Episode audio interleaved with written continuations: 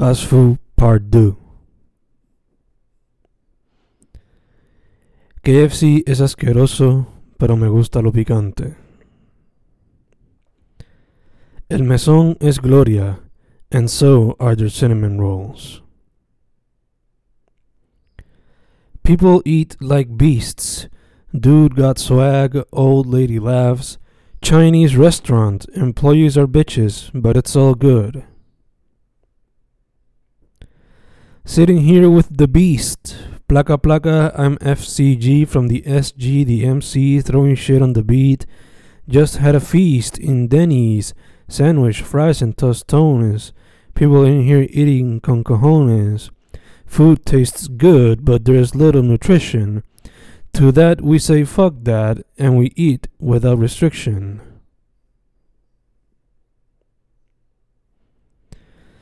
La gente hace fila para llenar sus estómagos de cáncer, suicidio automático cada vez que consumen esta mierda. No hay nada. Mom went to Church's with Rick the other day. They had no chicken. She brought home fries, soda, and popcorn chicken, or whatever they call it. Mom went to Pollo Tropical with Rick the other day. The ugly had unas costillas y un pincho left. They left, and as mom drove to McDee's, she could only say no hay na. Long lines.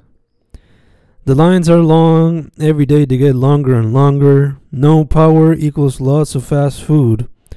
I don't even know how many fast foods I visited in these last 20 days. All I know is they got long lines. Cell phones. Estos viejos están cabrones. The place is packed. They don't buy shit. But they take up space just to charge their cell phones. Mire, don, váyase para el carajo. No van a comer en esos chinos en un buen tiempo. Mom told me and dad. This spot hasn't opened in over 20 days because they got no power plant. While it is time that the food inside must be rotten, I just can't help but love their food and prices. Los antojos del Andy. Quiero pizza, quiero pincho, quiero chinos. These are but a few de los antojos del Andy. Como se pueda. I gotta watch my health. I've been eating a lot of fast food lately. I gotta take it easy and start dieting como se pueda. Eight slices for a young, hungry couple.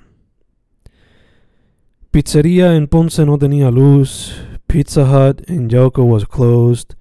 Pizzeria across it was opened. It was dirty as fuck, but it would have to do. Eight slices for a young, hungry couple.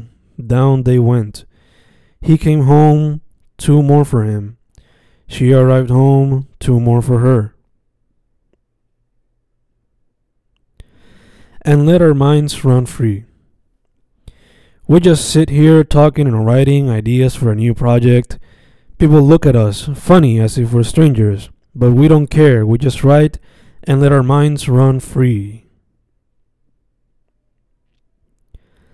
The clerk at the cash register is pissed off. She doesn't even bother to clean up. A trio arrives two dudes, one girl. And she doesn't move an inch.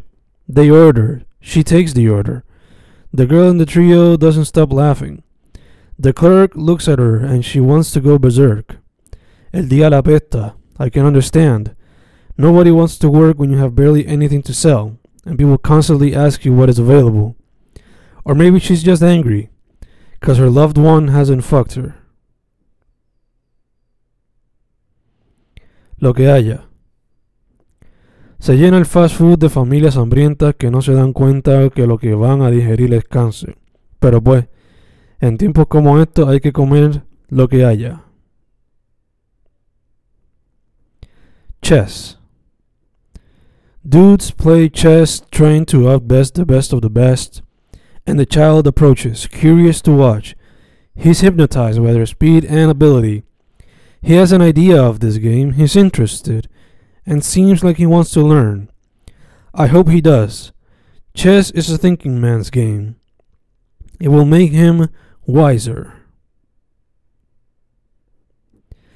Jampean, jampean y jampean porque tienen hambre y no hay luz para cocinar. Se jaltan de sándwiches, papas, sopas, nuggets y todo lo que hay en el menú, llenando sus estómagos de amor y felicidad en forma de comida proveída por una empresa puertorriqueña. Just a few people que veo en el mesón. Chicas de la uni hablando toda boca, la empresaria con el sándwich y el celu, los bros hablando mierda, la abuela con su hija y su nieta, los atletas llegando del gym, el college dude con su mom, y la chica del banco viendo videos de YouTube en el celu. Just a few people que veo en el mesón. La unidad completa.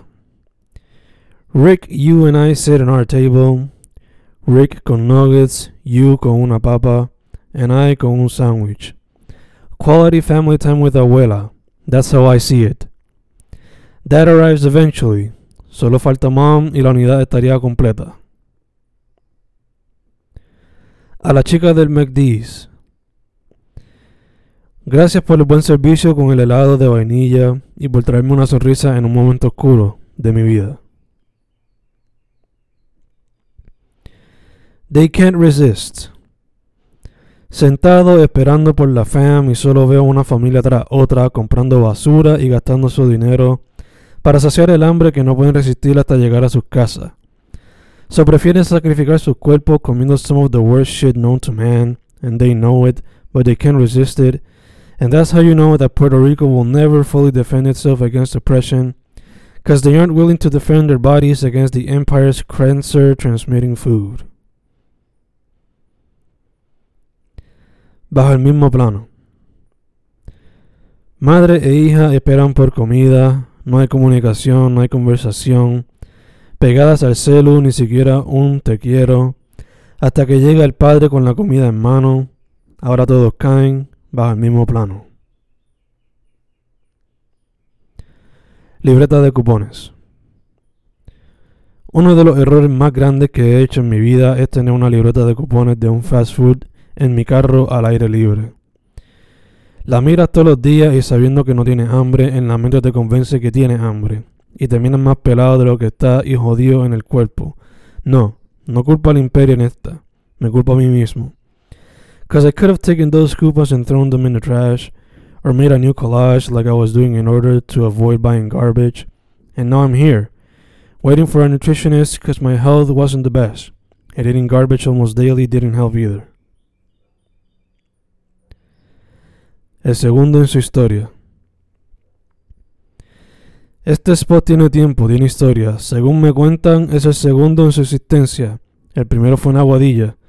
No sé cuán cierto es lo que me cuentan, pero las paredes me cuentan historias. Historias plasmadas en forma de pinturas. Algún día sabré si es verdad lo que me cuentan, pero hasta que llegue ese día, no tengo problema pensando que este lugar es el segundo en su historia.